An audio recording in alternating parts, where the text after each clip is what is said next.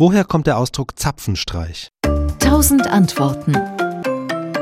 Der Zapfenstreich ist ein jahrhundertealtes Ritual und die erste Frage, die man sich ja meistens stellt, ist, wieso Zapfen? Was für ein Zapfen wird da gestrichen? Und nein, da geht es nicht um Tannenzapfen, sondern um den Zapfhahn von Bier oder Wein oder Schnapsfässern.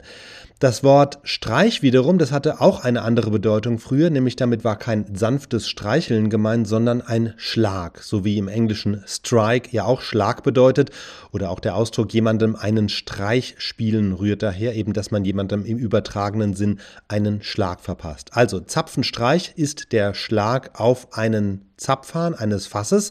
Und jetzt gehen wir zurück ins 16., 17. Jahrhundert, in die Zeit der Landsknechte.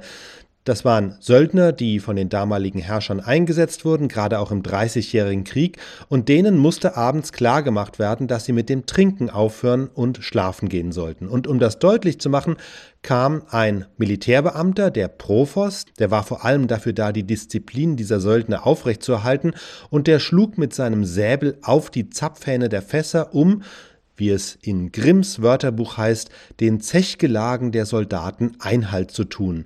Und um dem Ganzen noch ein bisschen Nachdruck zu verleihen, wurde diese Aktion erst von einem Trommler per Trommelwirbel eingeleitet und später dann noch ein bisschen musikalisch ausgebaut. 200 Jahre später wurde das dann noch weiter ausgeschmückt, und zwar in den Napoleonischen Kriegen Anfang des 19. Jahrhunderts. Da war es der preußische König Friedrich Wilhelm III., der veranlasste, dass der Zapfenstreich um ein Abendlied und dann um ein Gebet erweitert wird. Und noch ein bisschen später wurde aus dieser Tradition der große Zapfenstreich als musikalischer Aufmarsch, als Ehrenzeremonie erstmals aufgeführt 1838 in Berlin zu Ehren des russischen Zaren.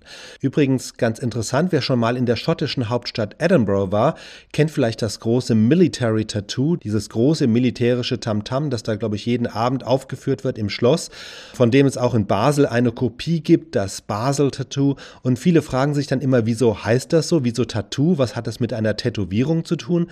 Und die Antwort ist gar nichts. Im militärischen Wort Tattoo steckt vielmehr auch der Zapfen drin.